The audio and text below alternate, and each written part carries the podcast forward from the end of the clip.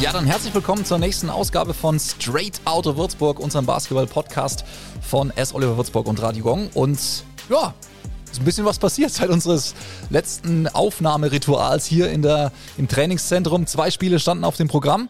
Und äh, fangen wir mal beim ersten an. Das war in München und ich glaube 26 Minuten lief das richtig gut am Sonntag.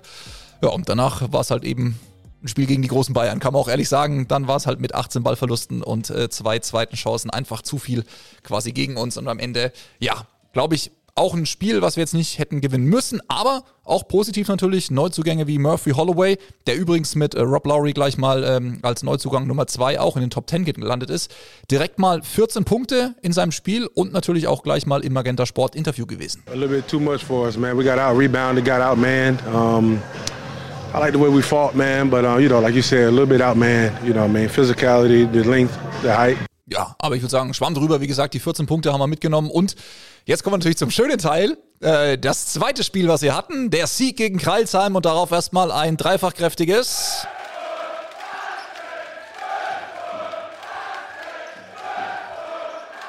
Ja, ich glaube, das wäre mit Fans noch besser gewesen. Also ich habe ein paar Fan-Postings auch gelesen, wo zum Beispiel Flo Bolt von den Youngsters ja auch geschrieben hat, Mann, was wäre das für ein Ding gewesen mit Reisebussen darunter, mit vier, fünf Bier-Intos und dann gewinnst du wieder in Kreilsheim, ist ja fast schon Tradition.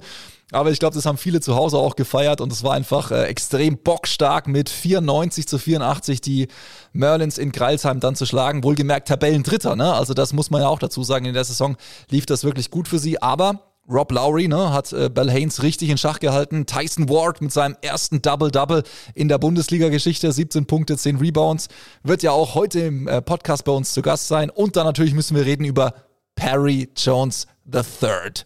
Unser Topscorer, bei dem der Knoten nicht geplatzt, sondern gefühlt explodiert ist gestern. 19 Punkte, 9 Rebounds. Ich glaube, das ist so ein offizielles Coming-out-Game, könnte man sagen.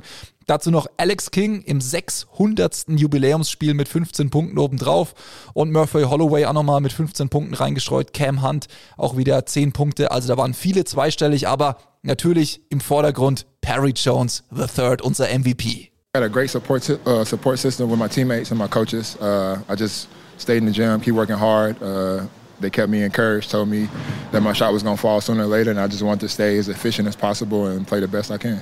Ja, und man hat es ja bei ihm, glaube ich, auch in der Mine gesehen. Also nach den letzten Spielen muss man sagen, da war natürlich keine Emotion gefühlt. Also da war viel Leere bei ihm im Gesicht, weil er einfach nicht wusste, woran es hapert. Und äh, da kann ich jetzt ein bisschen wirklich auch aus dem Nähkästchen plaudern, was ich hier auch mitbekommen habe. Der hat sich einfach hier den Arsch aufgerissen. Also der war richtig down, richtig am Boden und hat sich dann wirklich rausgearbeitet aus dem Loch hier mit den Coaches, mit Extraschichten, mit Crescio Loncha und wie er es eben auch gesagt hat, mit dem Zuspruch der anderen Jungs zu sagen, hey Perry, ey, du bist ein guter, das wird passieren und dann wird es richtig passieren und es ist richtig auch passiert und das ist wirklich einfach auch schön zu sehen, dass man eben aus diesem Tief sich auch rausarbeiten kann, auch in Corona-Zeiten als Spieler. Natürlich mit Fansupport wäre es ein bisschen einfacher für ihn vielleicht auch manchmal gewesen in der eigenen Halle, aber jetzt hat es eben auswärts gegen Kreilsheim geklappt und genau zum richtigen Zeitpunkt würde ich sagen, das freut uns sehr für Perry Jones in diesem Fall auch. Ja, und wo wir gerade von einer richtig guten Entwicklung sprechen, können wir jetzt auch gleich kommen zu unserem heutigen Podcast-Gast. Das ist nämlich ein Mann, der sich auch prächtig bei uns entwickelt hat in seiner Rookie-Saison, nämlich Tyson Ward. Und jetzt machen wir natürlich eine kleine Vorstellung, auch die heißen Fakten zum Spieler, 24 Jahre alt, 1,98 groß, 86 Kilo, Name Tyson Ward. Spielt bei uns natürlich als Guard und Wing, äh, kann aber auf eigentlich allen Positionen eingesetzt werden, das haben wir auch schon gesehen. Und interessant, in bisher 19 Spielen stand er 16 Mal, davon auch in der Starting Five auf dem Feld. So im Schnitt momentan 9 Punkte für einen Rookie richtig gut und Bestleistung 22 Punkte. Äh, das hat er Anfang Dezember gegen Braunschweig geschafft. Das war auch richtig gut. Trend geht aber auf jeden Fall auch ganz klar nach oben. Nämlich immer zuletzt zweistellig gepunktet. Gegen Gießen 11, gegen München starke 16 und jetzt gegen Kreilsheim starke 17 Punkte und nochmal Double-Double mit den 10 Rebounds. Und eins fällt besonders auf, der Einsatz stimmt auch immer. Der Typ ist quasi pure Emotion, das kann man schon sagen. Der flext auch mal, der holt mal den Bizeps raus und der freut sich auch mal tierisch und haut sich vor allem überall auch immer rein. Und natürlich müssen wir über das Spiel auch gestern reden mit ihm und hier ist er, Tyson Ward. And uh, this is the first time that I can say hello to a podcast host too, Tyson Ward. Welcome.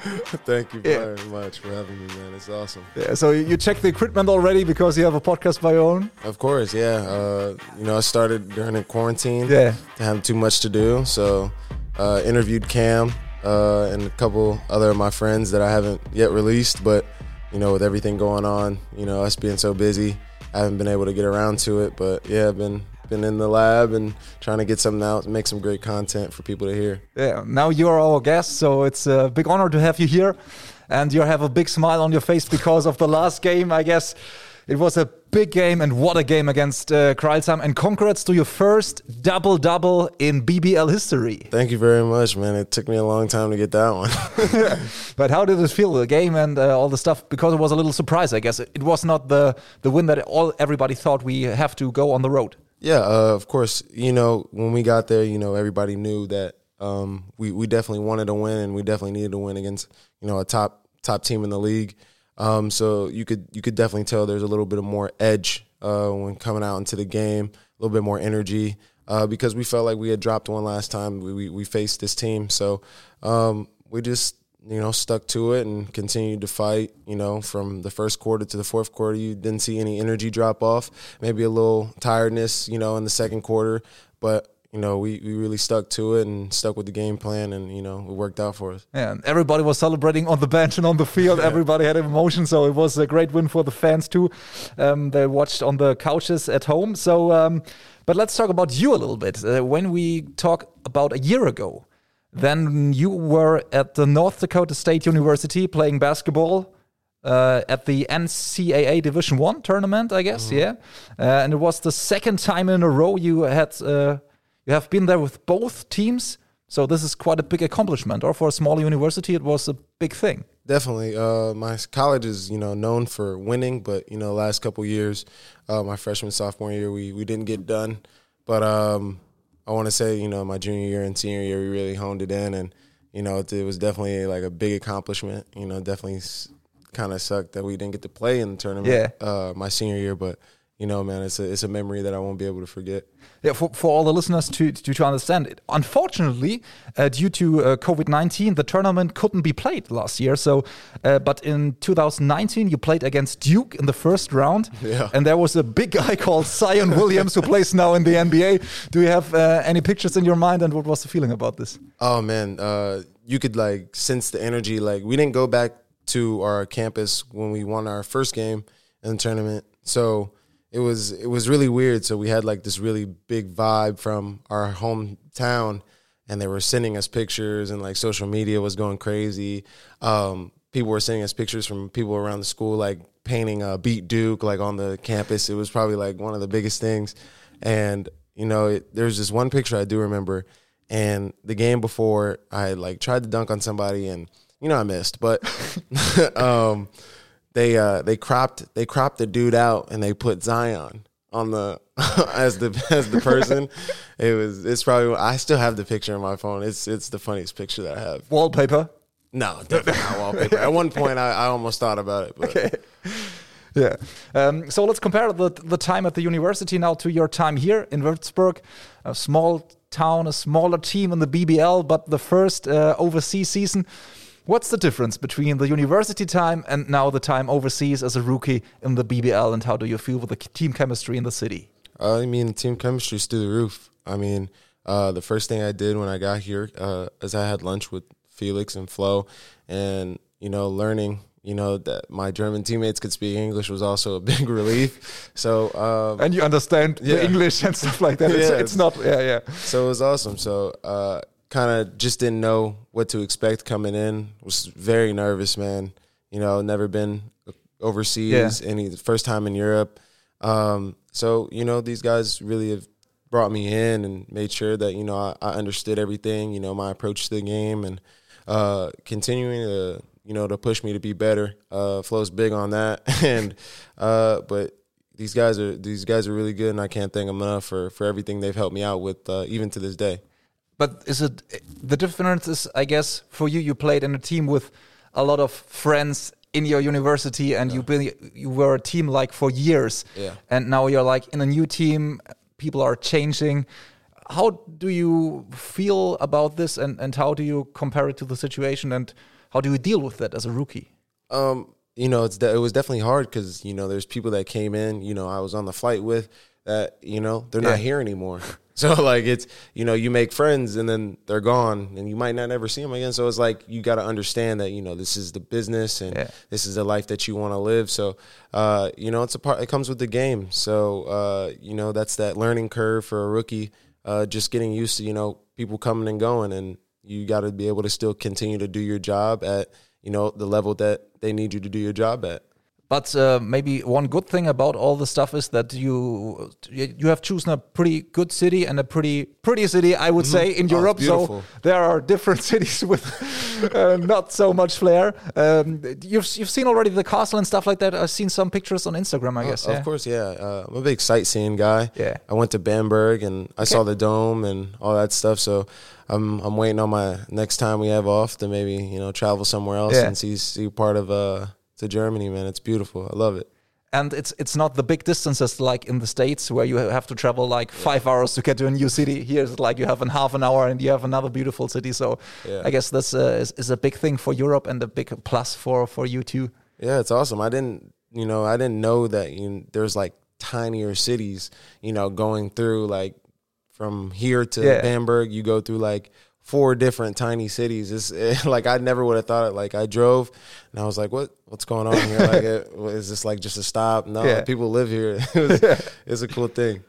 So um, this is our home and now your second home, but but your original home is is, is Tampa in Florida. Yes, sir. Uh, so uh, the Tampa Bay Buccaneers, I guess, were pretty good in football. I heard. So yeah.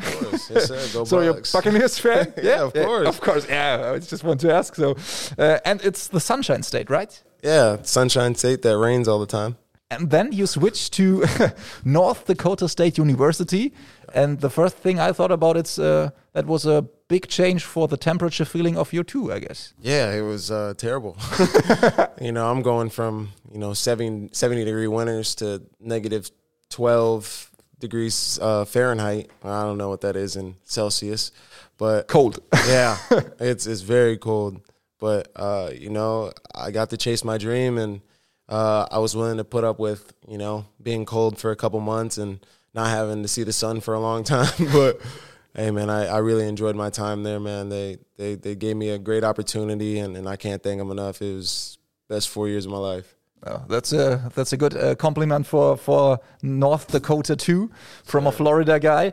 Um, but is is is Fargo located close to the uh, NDSU? hmm That's where that's where NDSU is in. So the city. Is it the same city from Netflix from Yeah. Fargo? Yeah, same so city. so it's it's it's quite uh, dangerous. Uh, not really, but it's uh, I don't really. Yeah, there's not too much danger going on up there. But you've seen this, uh, you've seen the series on, on Netflix. People tell me to watch it, and I was just like, I don't think I'm gonna get behind that. I already, I already lived that. I'm good. okay. Yeah, so because sometimes if oh okay I was there and then uh, Yeah. and now the guy who is uh, on the screen is uh, on the same situation but okay. Um, but now to the situation here. Um, there's there's the virus situation. Mm-hmm. it's it's ragging out there but uh, we can tell you now how to keep yourself uh, busy uh, next to all the practice hours going on. You've started your own podcast. So Cam the Hunter uh, you know that we gave him this nickname at the podcast here yeah, I, I told him that was a great nickname, and whenever you guys say it at the beginning of the game, I look at him and like, the Hunter. yes okay It's a great nickname. So, so, so when we had the, uh, the the opportunity to give him a nickname, now we have the opportunity to give you a nickname. So I have three uh, suggestions for you, and you can choose. You ha don't have to, but it's just a suggestion from mine. So the first thing is Temper Tyson. Okay. The second thing is the Tyson, the Ward Lord. that's my favorite. Yeah, yeah, that's good. And the last thing is Tyson, the Typhoon. Oh, So what, what what would you choose? Typhoon Ty. I like that. Typhoon Ty? yeah. Okay. I like that Yeah, one. That's nice. I, I will try the next time we are in the arena. And when it, uh, it's a good thing and you have a, a big point situation, then I guess it's a good sign and a good nickname. Absolutely. I like that one. That was great. okay, so Typhoon Ty, it's born now and here. So um, say something about the podcast. Uh, how, how do you feel there as, as a podcast host? Uh, and what are you developing there? Oh man, it's weird hearing your voice at second time. You know, you really sound you hear what you really sound like. Um, but you know, it's it's it's a new challenge. You know, I I found it interesting. You know, I started listening to podcasts, of course, before I, you know, started to get into it. Yeah. And, you know, the hardest thing for me was coming up with questions. But if you talk to someone that you know, it, you know, the conversation flows. So I just kind of based it off that. You know, I talked to some of my really good friends, and uh, you know, it's basically you're listening into our conversation on like what we go on through through life Yeah. and through sports, and I, and I really think you know a lot of my you know following like my family and my friends can get behind that because they know you know the people that I'm talking to, or maybe it's a new face and they know me and how comfortable I can make people, so they get the full effect of uh, you know knowing Cam. You Yeah. know, you'd never know my people in my city would never know who Cam is. Yeah. But now that you know they, I've talked to him. They get to hear you know his story, and you know the young kids get the, another lesson from somebody else. So you know I did that for that sort of thing. Yeah. You know. And it's a kind of connection to Yeah, your home, course. to your people, to your friends, to your family. Of course, it's the way of talking to my family without giving them a phone call. Yeah. so, so how do you stay in contact with your family? Is it like, is it daily? Is it weekly? Yeah, I and talk to- yeah, talk to him every day. Talk to Yeah. my dad every day. Talk to my mom maybe twice a week, and Yeah. you know, so I talk to my best friends all the time. Uh, you know, being away from family, you definitely gotta keep in touch because you can get lonely out here. Yeah. because you know it's, It's my COVID, first time. yeah, being- yeah, you know, it's first time being away from home. Like, really can't like just take a flight. Yeah. be there in four hours. It'd be Yeah. like a twelve hour trip, but you know, it's uh it, it definitely is a different feel, but it, it's definitely easier to uh, communicate a lot than less. yeah. And sometimes I guess you uh, put on the PlayStation or do you play Xbox? Of course, Xbox. Xbox. And FIFA, I heard in the Oh, podcast. big FIFA guy. I thought every basketball player didn't play FIFA. I don't like 2K. I don't, Okay. I don't like playing the basketball games because you know that's all I do. Yeah. and you know I'm not really good at it. so I, I play FIFA, man. I love FIFA. It's so much fun. But, It- but are you a soccer guy? I mean, yeah, I watch. I I wanted to go to a BVB game. That was Yeah. that was the first thing I wanted to do. Yeah.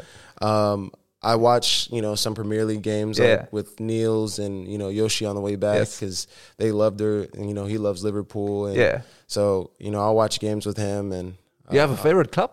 me. Uh, mine was PSG. Okay. PSG was my was my team for Yeah. like I would say a while because the only people I knew were Neymar, and now Yeah. now that I know like you know other players and stuff like Yeah. that, like I just follow them, and it's it's a good look. Yeah. Nice. Good to hear. So, uh, one thing we have to talk about is um, you're pretty popular in North Dakota and, and at your university too. a little bit, yeah. Yeah. So, so, so we we saw this interview uh, on Facebook, and it was quite good. But we have to talk about schnitzel now. really? yeah. So, question is now, what kind of meat is a schnitzel made of? I'm pretty sure it's it, there's different types, right? I think it's chicken, isn't it? Or is it pork? Nope, it's pork. Yeah, it's pork. So a real schnitzel is made of veal, uh, and originally a schnitzel does not come from Germany but from Vienna, so Austria.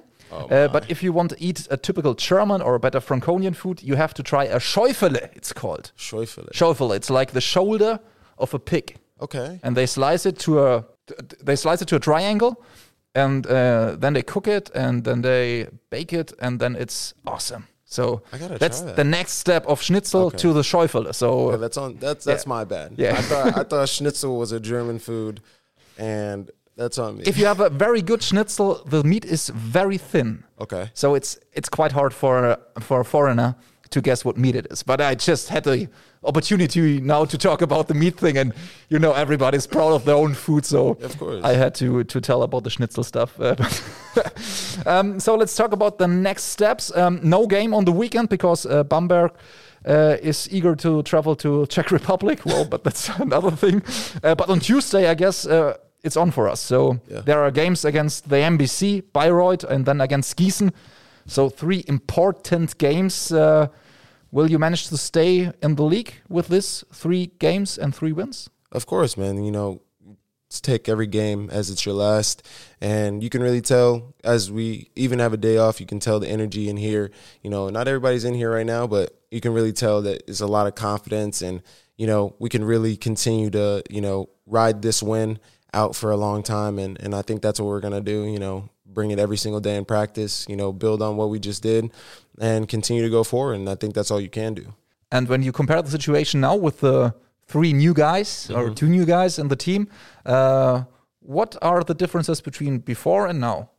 Um, I would say you know there's like now that we have more Americans, you know it's it's not just me and Cam. Yeah. Uh, but you know it's a different type of feel. You know the guys that came in are ex- experienced. You know they they've got a lot of miles under not a lot but they, they've definitely been around the ring and they they know what it takes to win and they know what it takes to uh, go hard in practice and they take the young guys like me and cam and some of the younger germans under their wings and uh, they really help us out you know seeing different reads and uh, bringing in you know even after practice and making sure that you know we're getting in the gym and stuff like that so it's definitely a, a different feel Yeah.